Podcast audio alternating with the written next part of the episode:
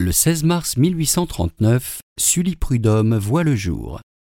Diffusia.fr vous invite à écouter un extrait de son poème intitulé Le cygne.